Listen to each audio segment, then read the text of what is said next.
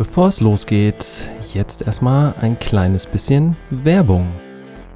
Dieser Podcast wird unterstützt von Alsa Hundewelt. www.alsa-hundewelt.de, eurem Online-Shop für naturgesundes Hundefutter und hochwertiges Zubehör. Mit dem Gutscheincode PARKA10 spart ihr exklusiv 10 Euro auf eure Kennenlernbestellung und das ab 20 Euro Mindestbestellwert und nicht auf reduzierte Artikel. Also schaut doch mal vorbei auf www.alsa-hundewelt.de. Alles über einen Kamm. Der Rhodesian Ridgeback Podcast.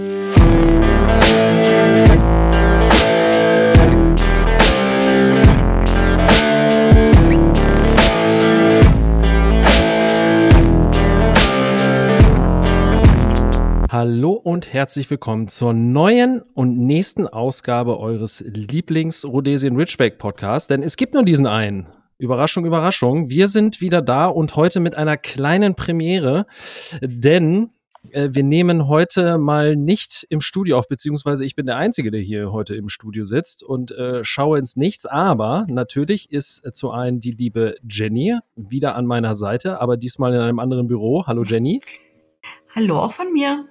Hallo, hallo. Und ähm, wir schalten ein paar hundert Kilometer weiter ins schöne, wie hieß es noch, Göppingen? Richtig. Richtig. Wunderbar, da haben wir ihn schon gehört, nämlich unseren Gast, den lieben Jörg Bertermann. Hallo Jörg. Hallo zusammen. Es, Hallo Jörg. Ja, Hallo Jenny.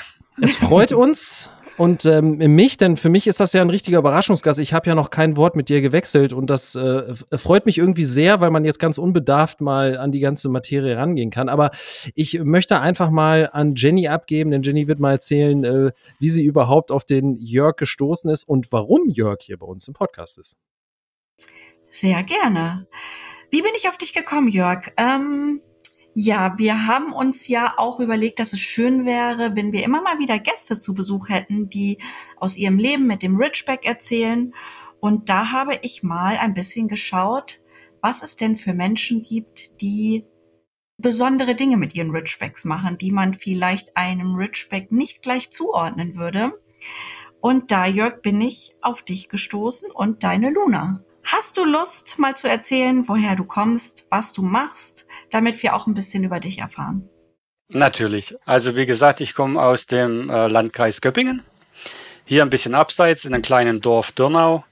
Und ähm, ich mache mit meiner Ridgeback-Hündin äh, Rettungshundearbeit in einer Hilfsorganisation, in der Rettungshundestaffel des DRK Göppingen. Ja, und wir suchen vermisste Personen also die, die erste Frage, die mir dazu direkt einfällt, ist, ähm, also beziehungsweise wie bist du, fangen wir mal anders an, wie bist du überhaupt auf diese Rasse gestoßen? Und äh, die ist ja jetzt nicht unbedingt dafür bekannt, in Anführungszeichen sehr gehorsam zu sein, sondern auch einen eigenen Kopf zu haben. Aber vielleicht kannst du uns ja mal so ein bisschen äh, da durchleiten, wie du überhaupt so hundeaffin geworden bist und ja, wie du zum Rhodesian Ridgeback gekommen bist und was du auch von der Rasse hältst. Ja, also grundsätzlich begleiten mich äh, Hunde schon eigentlich ein Leben lang. Schon seit kleinem Kind äh, bin ich mit Hunde äh, zugegen und äh, wie bin ich zum Ridgeback gekommen? Zum Ridgeback bin ich eher durch Zufall gekommen. Ich hatte vorher diese Rasse zwar schon im Auge, äh, man hat sie gesehen. Ich fand sie sehr spannend, sehr eindrucksvoll und auch, was ich gelesen habe, fand ich einfach für mich extrem ansprechend. Da war aber an Rettungshundearbeit noch gar nicht zu denken. Und äh, konkret zu der Rasse bin ich dann gekommen über eine Notorganisation, über Facebook. Ähm, wir hatten Kontakt und da ging es um eine Hündin, die in der Nähe von uns wohnte und äh, man hat mal ausgemacht, dass wir mal dort vorbeischauen uns die Hündin anschauen, weil was die Besitzer da von sich gegeben hatten, ähm, da hat man sich gefragt, warum wollen die diesen wunderbaren Hund abgeben? Ja. Und ja, wie es dann so kommt, der Hund ist dann bei uns gelandet. So hatten wir unseren ersten Ridgeback. War dreijährig alt und ähm, ja, war schon im Prinzip, ich sag mal, fertig von der Erziehung her und allem und hatte auch ein sehr freundliches Wesen und das hat sich dann so fortgeführt, dass man nach drei Jahren gesagt hat, so jetzt wollen wir doch auch einen Ridgeback welpen. Natürlich hat man sich intensiver mit der Rasse beschäftigt. diesen äh, vielleicht Dickkopf, was vorhin vielleicht schon mal angesprochen wurde, hat sich auch ein Stück weit bestätigt. Ja, die ja. Man, man drückt es natürlich immer sehr vermenschlicht aus. Ne? Ähm, man sagt Dickkopf oder Sturkopf oder Ignoranz. Ja, ich, ich sehe eine, ein hohes Potenzial an Ignoranz einfach im Ridgeback muss ich, muss ich so sagen. Ja. Sieht man in manchen Alltagssituationen, sei es, wenn uns ein allein aggressiver Hund entgegenkommt, dann habe ich den Eindruck, Luna zeigt ihm mittelwörtlich den Mittelfinger und lässt sich da auch gar nicht beeindrucken. Ja, ja und was gibt's sonst? Also jetzt, wenn ich jetzt rein vom Ridgeback sehe, treffen viele Sachen, die man so pauschal sagt, zu, also mit dieser Dickköpfigkeit etc. Ich äh, sehe es nur immer nicht oder ich höre es nicht ganz so gern, weil ich das manchmal ein bisschen zu vermenschlicht finde, diese Begrifflichkeiten. Hm, ich würde eher sagen, sie sind in der Lage und vielleicht auch dafür gemacht, Entscheidungen zu treffen, und zwar selbstständig. Und diese Selbstständigkeit kann man aber auch für sich nutzen. Wenn man eine mhm. gute Ausbilderin oder einen Ausbilder hat, in der Rettungshundearbeit jetzt in dem Fall, kann man das sehr gut für sich nutzen. Und dann hat man einen super tollen Hund, dessen Hauptaufgabe ja die Teamarbeit ist. Es sind Rudeljäger. Und dieses Zusammenspiel im Team ist sehr ausgeprägt. Das, das unterscheidet auch den Ridgeback, möchte ich sagen, von allen anderen Rassen, die ich so in der Rettungshundearbeit bis jetzt gesehen habe. Ähm, die Frage, die sich mir jetzt anschließt, oder was ich noch nicht so ganz verstanden habe, ist, ähm, hast du jetzt zwei Ridgebacks, weil du meintest, dreijährig war das jetzt Luna und dann habt ihr euch noch für einen Welpen entschieden? Also das muss Die dreijährige Hündin war von der Notorganisation. Okay, okay. Die ist mittlerweile verstorben. Ah, okay. Und äh, Luna ist der Welpe, den wir dann geholt hatten. Und auch sie war nicht oder für sie war nicht vorgesehen, in der Rettungshundearbeit erstmal zu landen. Sie ist erst dreijährig, als sie drei Jahre alt war, dazugekommen zur Ausbildung und ja, seitdem dabei. Ja, schön. Hast du Lust, vielleicht noch zwei, drei Sätze zu Luna zu erzählen? Ja, wenn ich es mit einem Satz sagen äh, sollte, dann würde ich sagen, sie ist ein liebenswerter Elefant im Porzellanladen. Liebenswert, weil sie ist grundsätzlich ein freundlicher Hund. Sie ist, egal ob es zu Artgenossen ist, zu Menschen, sie ist grundsätzlich aufgeschlossen und freundlich. Bei Artgenossen immer eher in Spiellaune. Ich habe sie eigentlich noch nie aggressiv gesehen, außer als sie mal angegangen wurde. Da weiß sie sich dann schon zu wehren, aber mhm. sonst geht sie solchen Konfrontationen aus dem Weg. Mhm. Auch mit einer, ja, ich möchte fast schon sagen, gewisse Arroganz auch ein Stück weit. Sie ist sehr verfressen. Ich nenne sie den Müllschlucker der Nation. Es gibt eigentlich nichts, was sie nicht frisst. Das aber macht es aber auch im Training leichter, weil im Gehorsamstraining kann ich sie mit Karotte und Gurke bestätigen. Ach cool. Ja, das bräuchte ja. man mit Parker, glaube ich, nicht zu versuchen. Das, nee. das, hat den Vorteil, das schlägt nicht aufs Gewicht. das, das stimmt wohl. Ja, ansonsten, ja, ganz kurz noch zu Hause ist sie sehr leise. Das heißt, sie ist sehr ausgeglichen zu Hause. Sie schläft die meiste Zeit. Mhm. Und aber wenn es rausgeht, ist sie da und dann geht's auch los und sie will rennen und spielen und das mit ihren neun Jahren mittlerweile. Verrückt. Ich, ich wollte dich gerade noch mal fragen, wie alt Luna ist. Ähm, Parker wird ja auch neun in diesem Jahr und das ist schon so ein älterer Herr, würde ich sagen. Also mit viel Spielen und Rumtoben ist bei ihm so, so gar nicht mehr. Mhm. Er will eigentlich gerne in Ruhe gelassen werden von Hunden, wenn man das mal so sagen darf. Er ist gerne für sich. Ja, das ist ja ganz interessant, dass das so in manchen ähm, Bereichen jetzt völlig konträr ist. Ne? Ich meine, Parker wollte nie viel spielen. Ähm, ja, war eigentlich immer eher so ein Einzelgänger. Andere Hunde haben ihn gefühlt dann auch immer irgendwie genervt. Und vor allen Dingen ist das bei Luna so, wenn du sagst, so, du siehst sie so ein bisschen als Müllschlucker, das würde sie auch draußen was aufnehmen, was da liegt, oder würde sie das nicht anrühren? Bei Parker ist das so, also der, also ich würde da jetzt nicht meine Hand für ins Feuer legen. Hunde entwickeln sich ja auch irgendwie weiter und im Alter werden sie manchmal dann ja auch noch mal ein bisschen komisch so. Ähm, aber der hat nie was, also er hätte eine Scheibe Salami hinwerfen können, die hätte er nicht gefressen. Hat er tatsächlich ja, nicht, das stimmt. Doch, das ist ein Riesen, äh, das ist eigentlich unser Haupt oder meine Hauptangst, die ich habe draußen, weil sie alles frisst und ähm, mhm. ja, ja, auch in Situationen, wo meines Erachtens geklärt sind, dass sie da nicht hinzugehen hat, aber sie findet immer die Lücke und den Drang dahin zu gehen. Und ähm, das war auch ein Grund, warum ich sie zu Beginn äh, äh abends, wenn ich rausgegangen bin, im Dunkeln mit Maulkorb ähm, sie Gassi geführt habe. Verstehe. Weil mir die Gefahr ja. zu groß war.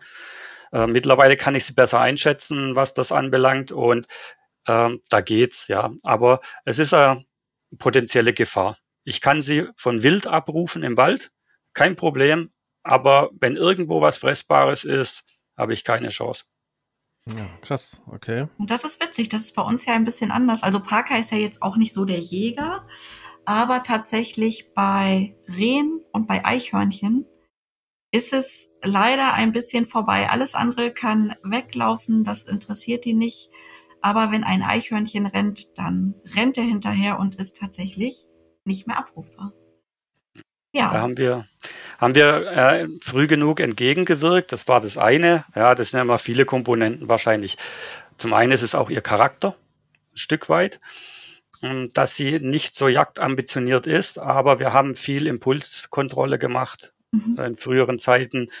Und wir hatten witzigerweise vor einiger Zeit im Training drei Meter vor uns aus dem Laubhaufen äh, ein Hase aufspringen. Und natürlich der erste Impuls ist da, sie setzt kurz an, aber ein ja. Pfiff und sie kommt zurück.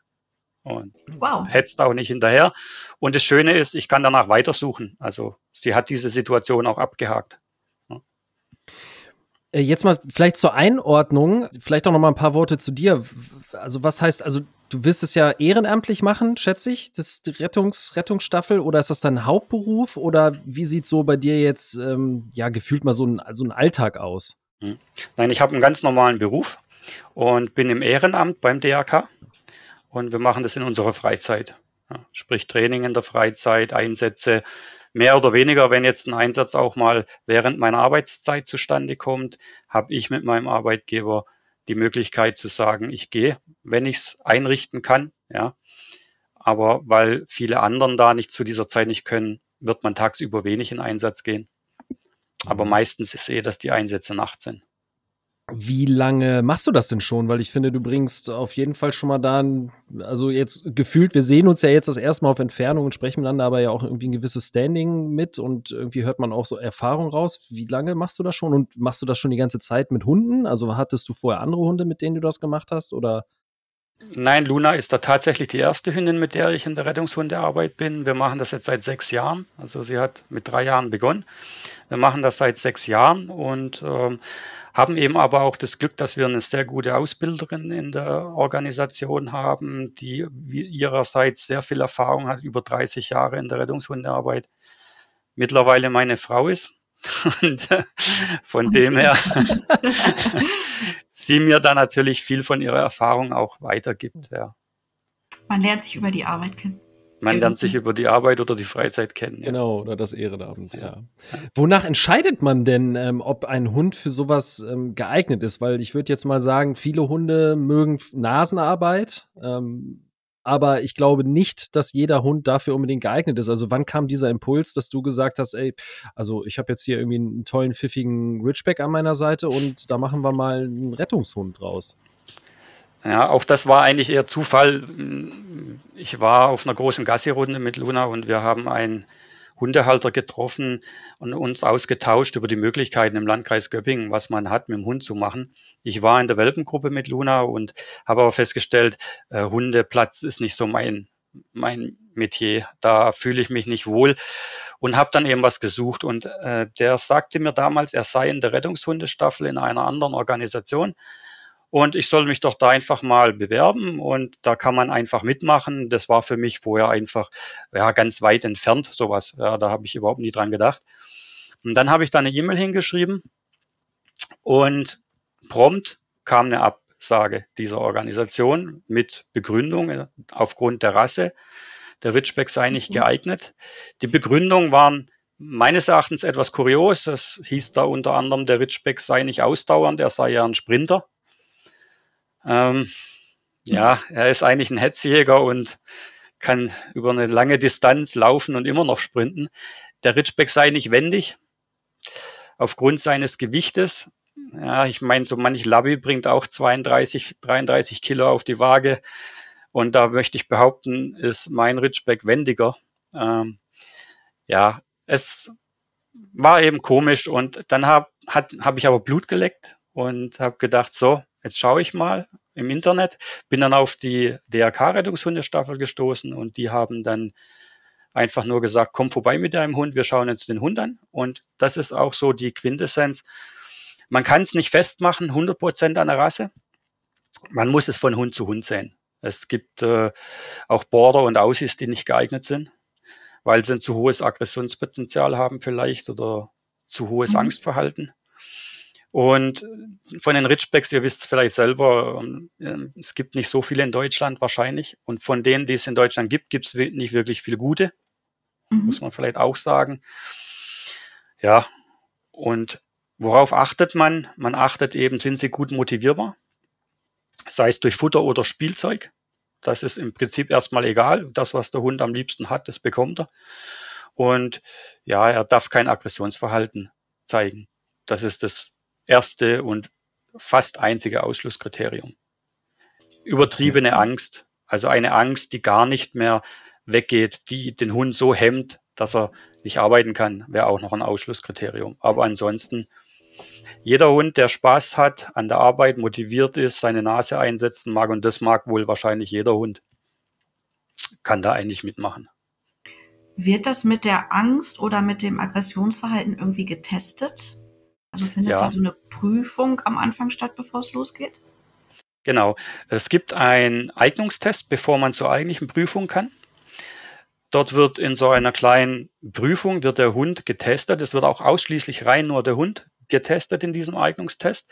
Da baut man dann solche Schreckhindernisse auf, wie rollende Tonnen, ähm, wie irgendwelche laute Maschinen, Planen, verschiedene Untergründe.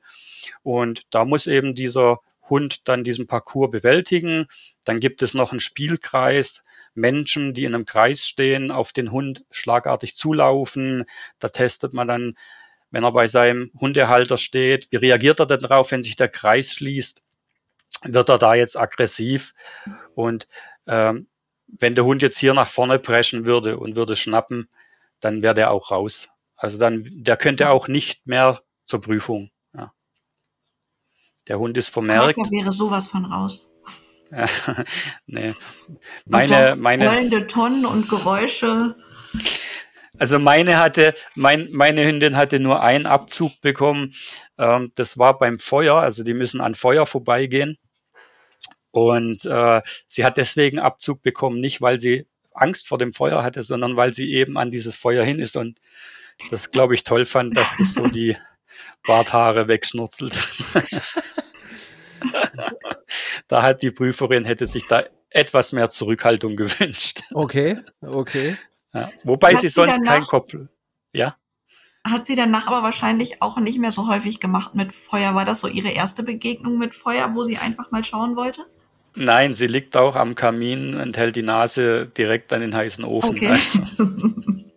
Ja, das haben sie dann doch irgendwie gefühlt alle gleich. Also, Scheinbar, ja, das sieht man ja. ja wieder immer wieder auf Facebook-Bilder, ja, ist ganz ja, witzig. Das, das ist Fakt. Du hast eben gesagt, ähm, da, das würde ich gerne von dir mal erfahren, was genau du meinst. Ähm, also ich, ich hatte vor einiger Zeit im, im Podcast mal die, mir die Statistiken ange, angeguckt zu der Geburtsrate. Ich weiß sie jetzt nicht mehr. Ich weiß nur, dass sie relativ konstant über die Jahre geblieben ist. Also somit kann man den Leuten äh, die sagen, ja, der Ridgeback ist ja jetzt irgendwie Modehund oder Trendhund ja komplett entgegnen, weil äh, die Zahlen gleich bleiben und ich glaube, der einfach auch auf den unteren Plätzen irgendwie äh, positioniert ist.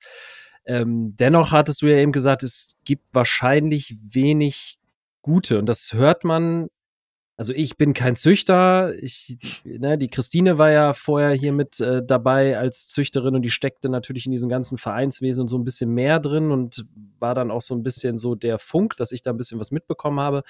Aber äh, man hört halt oft, dass so gesagt wird, dass die Ridgebacks an sich so ihre Charakteristika verlieren. Ähm, ist das das, was du meinst? Oder ähm, was würdest du sagen, wie sich der Ridgeback entwickelt? Ja, durchaus. Also ich ähm, war mit Luna zu Beginn, ähm, hatte ich auch einen Gedanke weiter zu züchten. und habe mich entsprechend auch da fortgebildet und, und eingelesen. Und ich war auch auf vielen Ausstellungen mit Luna.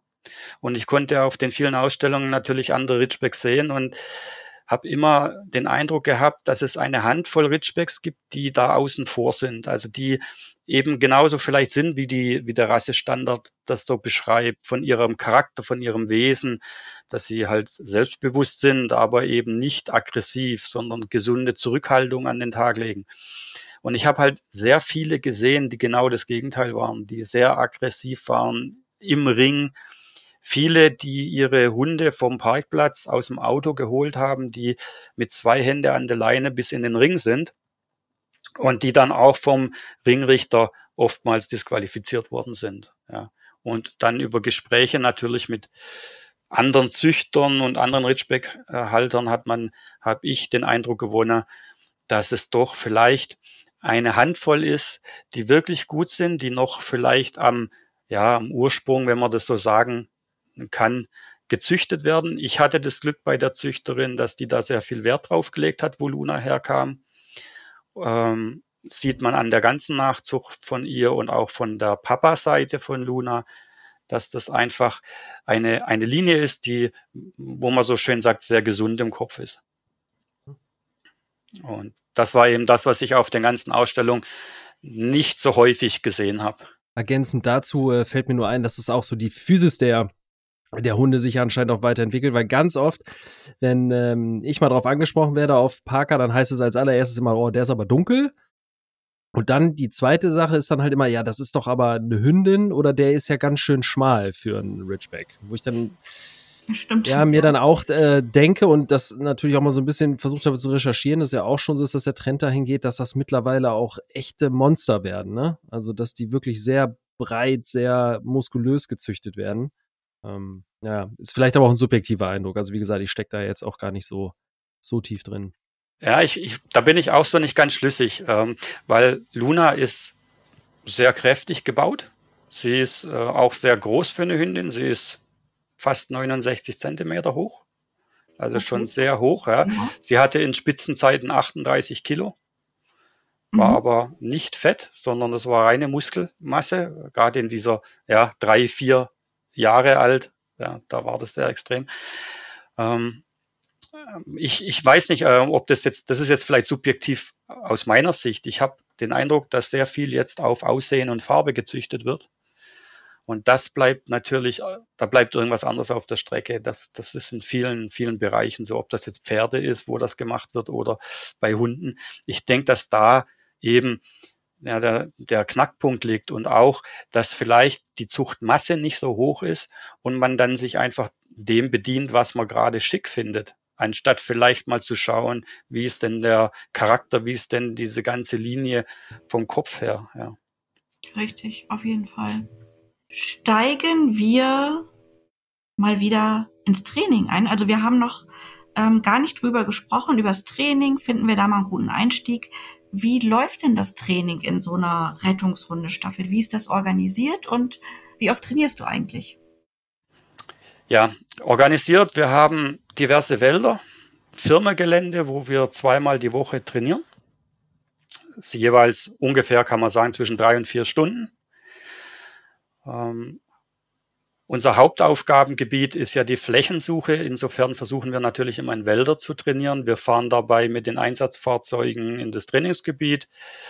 Wir haben auch durchaus mal trümmerähnliche Gebiete, um den Hunden Abwechslung zu bieten, weil die Hunde auf diesen leichten Trümmergeländen ähm, Körpergefühl entwickeln besser, äh, ihren Kopf auch anders einsetzen müssen. Sie können nicht immer alles über die Nase machen. Sie müssen auch vielleicht äh, strategisch lernen zu denken.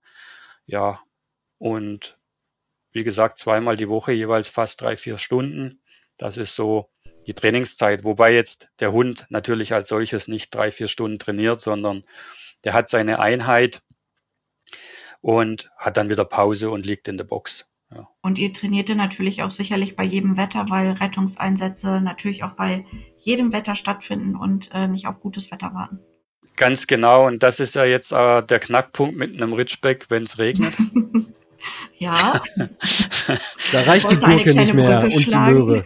Das, das Witzige ist, also ich hätte das nie gedacht, weil Luna ist natürlich absolut typisch. Äh, ich krieg sie beim Regenwetter fast nicht vor die Haustür.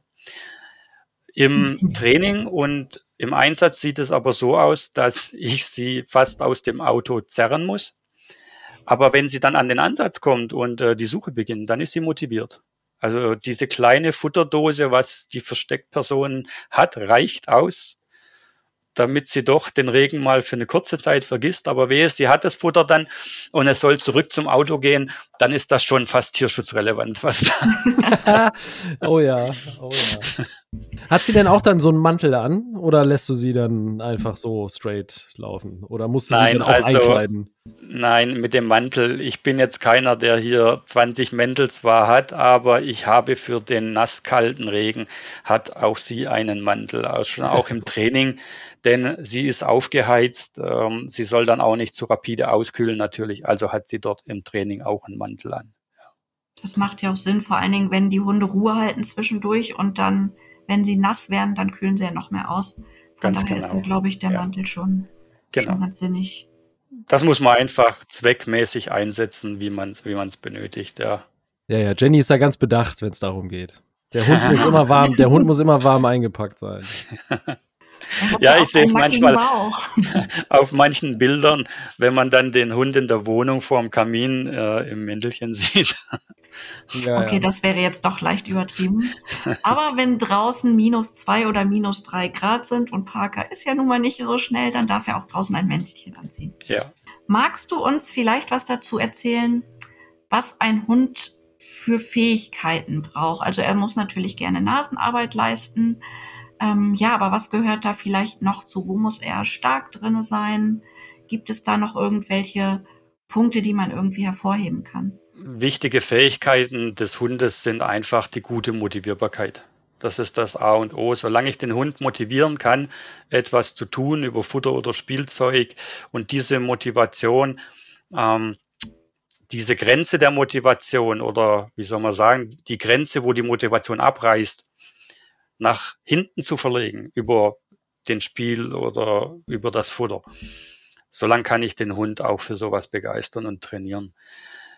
Er sollte idealerweise aber nicht zu groß und nicht zu schwer sein. Das widerspricht mhm. jetzt ein bisschen mit Luna natürlich, äh, ähm, aber sie kompensiert das sehr gut mit ihrer Wendigkeit und auch mit ihrer, ähm, sie ist sehr behende im Wald, sage ich mal, wenn sie über die Äste rennt oder so. Ausdauernd sollte der Hund natürlich sein, also er sollte eine gute Kondition aufweisen. Dafür muss man schon auch was tun, abseits des Trainings. Und er sollte ein gewisses Maß an Selbstständigkeit und an Selbstbewusstsein mitbringen. Und das, das bringt der Ridgeback ja mit. Ja, genau. Und da ist wieder dieses, was man dieses vermeintliche äh, Sturkopf oder Hinterfragen ähm, so benennt, das ist schon wichtig, denn äh, bei uns ist es so, wir geben den Hunden kein Kommando in der Suche. Wir sagen nicht, such da oder such da, sondern der Hund soll selbstständig suchen. Wir geben schon die Richtung vor, aber mehr nonverbal am besten Fall, indem ich mich in eine bestimmte Richtung bewege dann sollte der Hund das auch erkennen und auch diese Richtung aufnehmen und dann selbstständig sich entfernen und suchen. Und diese mhm. Selbstständigkeit ist gefordert, die bringt der Ridgeback mit. Man muss sie beim Ridgeback nur vielleicht ein bisschen besser kontrollieren als bei anderen Hunden. Du hast eben kurz gesagt, ähm, man muss abseits des äh, norm also normalen Trainings äh, noch ein bisschen eben auf die Konditionen achten. Das heißt, wie äh, hältst du gerade jetzt vielleicht auch einen Tipp für uns jetzt direkt, aber halt auch für ähm, Hundehalter, die unter Umständen jetzt vielleicht auch einen acht, neunjährigen Ridgeback zu Hause haben. Äh, wie hältst du sie fit? Was machst du so für Konditionserhalt? Also als erstes achte ich mal darauf, dass sie nicht übergewichtig wird. Das ist so der erste Punkt. Das ist so ständige ähm, Begleiterscheinung. Und dann ja ausgedehnte Gassi-Runden die Abwechslung bieten, die jetzt nicht nur stur ähm, zwei Stunden Gassi gehen bedeuten. Ich halte jetzt nicht so ganz so viel vom Fahrradfahren mit dem Hund. Äh, da sind sie mir ein bisschen zu zwanghaft ähm, am Laufen. Aber dann in den Gassi-Runden irgendwelche verrückten Sachen tun. Ähm, neue Kommandos aufbauen mit zum Beispiel um Bäume gehen, mit dem Kommando geh da rum, mhm. äh, wo sie dann auch wieder eine gewisse Motivation aufbauen, wo sie dabei auch rennen, weil diese, diese Sachen kann man ja dann in der Distanz vergrößern. Das heißt, sie haben so eine Mischung zwischen Dauerlauf und Sprinten. So versuche ich das ein bisschen über den Gassi-Weg zu gestalten. Wie wird sie gefüttert? Weil da achtest du ja wahrscheinlich oder ihr dann ja auch extrem drauf. Luna wird gebarft. Ach so, ihr barft, okay. Wir ja. barfen, ja. ja. ja. Seit sie Welpe ist. Ja. Finde ich sehr schön. Und sehr lobenswert. da hatten wir ja schon mal kurz drüber gesprochen. Genau, genau, ja. Was wollte ich gerade kurz sagen? Eigentlich wollte ich nur sagen, diese neuen ähm, Kommandos ist natürlich auch noch ein bisschen Kopfarbeit. Ist ja super, dass man das einfach alles auf dem Spaziergang verbinden kann. Ja, und es ist auch etwas, was der Rettungshundearbeit dienlich ist, weil man lernt ja dabei auch seinen Hund zu lesen bei diesem Aufbau. Äh, man kann aber für die Rettungshundearbeit nichts kaputt machen. Ja? Mhm. Und der Hund bleibt halt eben auch wacher im Kopf. Und wir, wir haben so einen schönen Begriff dafür, der heißt Suchkondition. Suchkondition bedeutet bei uns nicht nur die reine physische Kondition, sondern auch die mentale Kondition über äh, eine große Strecke oder vielleicht über eine große Zeit die Motivation zum Suchen aufrechtzuerhalten. Okay. Unsere Suchen sind ja nicht äh, nach 200 Meter meistens vorbei, sondern die gehen schon vielleicht mal äh, zwei Kilometer und äh, dann ist vielleicht mal wieder Pause, dann wird man in ein, ein anderes Suchgebiet eingeteilt, dann geht's da weiter. Also der Hund muss schon irgendwo eine gewisse Suchkondition haben und das beinhaltet halt eben beides. Einmal die mentale Kondition und einmal die physische Kondition. Du bist ja gerade schon mal so ein bisschen auf so einen Rettungseinsatz eingegangen oder ähm, genau auf so ein Training. Wie läuft denn eigentlich so ein Rettungseinsatz ab? Das ist halt das, was mich gerade interessiert, was natürlich super spannend ist für uns alle. Ja, also als erstes wird man alarmiert von der Polizei. Also die Organisation wird alarmiert von der Polizei. Und dann fährt man in den Einsatz. Man trifft sich dann an der Einsatzleitung und bekommt dann dort entsprechend die Instruktionen beziehungsweise der Gruppenleiter immer der Rettungshundestaffel. Und die wird dann weitergegeben an die Hundeführer und dann wird ein entsprechendes Suchgebiet zugeteilt. Die Einsatzleitung arbeitet es aus anhand der Informationen, die die entweder durch Angehörige haben oder vielleicht ist ein Mantrailer das ist wieder eine andere Sparte von Suchhunde mhm. vorausgelaufen und hat ähm, an einer bestimmten Stelle abgebrochen und man vermutet eben, dass vielleicht die Person in einem Waldgebiet sich befindet. Dann kommen wir ins Spiel. Wir sind von der Flächensuche. Wir suchen also nur in Waldgebieten. Und ja, wenn wir das Suchgebiet dann zugeteilt haben, begeben wir uns auch dorthin und sprechen dann unsererseits unsere Taktik durch, die dann abhängig ist vom Geländepotenzial, von äh, den Windverhältnissen. Und dann stellen wir uns auf. Wir suchen fast ausnahmslos bei Einsätzen in einer sogenannten Suchkette. Das heißt, wir stellen circa alle 40, 50 Meter ein Hund beziehungsweise ein Team, ein Rettungshundeteam hin und das macht man so mit drei, vier Hunden idealerweise. Und dann sucht man eben dieses Suchgebiet auf dieser Linie ab und hofft natürlich, die Person zu finden. Unsere größte Schwierigkeit ist aber, dass wir in der Regel natürlich nicht finden, weil die Chance, dass die Person ausgerechnet in dem Gebiet liegt, wo wir zugeteilt bekommen haben, ist doch immer sehr gering. Und die größte Schwierigkeit besteht eigentlich darin, dass wir, wenn wir durch dieses Suchgebiet durch sind, dieses Gebiet auch freigeben müssen und sagen, dort befindet sich niemand. Und das ist okay. das, was für uns und für jeden einzelnen Hundeführer natürlich am schwersten ist. Finden ist ganz einfach. Das gibt's nur gefunden, nicht gefunden. Aber eben ein Gebiet freigeben und sagen, ich bin mir sicher, mein Hund hat hier keine Witterung aufgenommen. Das ist schon der schwierigere Teil. Deswegen sucht man auch in der Regel in der Suchkette, weil man da natürlich äh, immer ein bisschen auch Abdeckung durch einen zweiten oder dritten Hund hat, je nachdem wie die Windverhältnisse sind. Und somit dann über die Suchkette sagen kann, hier sind wir sicher, hier ist keiner. Und der Hund bekommt dann am Anfang irgendwie so ein Kleidungsstück, also dass er den Duft von der vermissten Person aufnehmen kann. So Nein, so in, der Flächen, in der Flächensuche nicht. Das machen die Mentrailer. Okay. Die Mentrailer bekommen einen Individualgeruch der ver, äh, vermissten Person, nachdem sie dann suchen. Äh, unsere Hunde in der Fläche, die suchen einfach nach einem Menschengeruch. Egal was für mhm. ein. Ja. Wir gehen immer davon aus, dass nachts zur Einsatzzeit kein Pilzsammler unterwegs ist. Sondern wenn da eine Person ist, die wird vom Hund angezeigt. Also das läuft dann so ab, wenn der Hund Witterung aufgenommen hat, dann äh, wird er da hinrennen zu dieser Person und wird die entsprechend seinem Hundeführer anzeigen. Sei es durch Verbellen, sei es, dass der Hund zurück zum Hundeführer läuft, sich beim Hundeführer bemerkbar macht, ihn anzeigt, sagt, ich habe was gefunden und der Hundeführer rennt dann mit seinem Hund dahin. Ähm, da gibt es unterschiedliche Anzeigearten.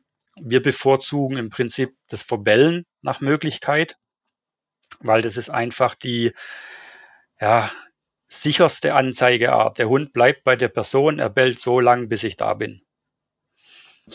Ich weiß nicht, wie es bei eurem Parker ist. Bellt er gern?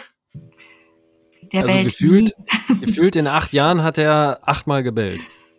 So ging es mir mit Luna auch. Ich hätte nie gedacht, dass Luna bellen kann weil sie hat einfach nie gebellt und äh, ich war auch ähm, gespannt, ob sie denn diese Anzeigeart Bellen ja macht. Ja, aber sie hat's durch ihre Verfressenheit doch sehr schnell gelernt. Aber sie bellt dann wirklich nur, wenn du mit ihr in Einsätzen und im Training bist, oder hat sie das auch übernommen und ist jetzt zu Hause laut, wenn es an der Tür klingelt oder? Nein, sie hat das tatsächlich nicht übernommen mit nach Hause. Nach Hause ist das nach wie vor so, oder zu Hause ist das nach wie vor so. Wenn Luna bellt, dann sollte ich gucken. Weil dann ist wirklich jemand Fremdes im Haus, der da nicht hingehört. Also das macht sie dann, und das merkt man dann auch am Bellen. Das ist kein ständiges Gekläffe, das ist ein, zwei Mal so ein Bellen. Wenn ich dann hingehe an die Tür und gucke, dann ist es auch in Ordnung. Ja. Das hat sie Gott sei Dank nicht übertragen. Vielleicht, äh, was in deinen Erzählungen äh, mir jetzt gerade noch so aufgefallen ist, äh, wie, also was unterscheidet man denn alles? Weil du sagst, du, man kriegt dann Beispielsweise ist es eine vermisste Person, ähm, die wird an einem bestimmten, in einem bestimmten Areal vermutet.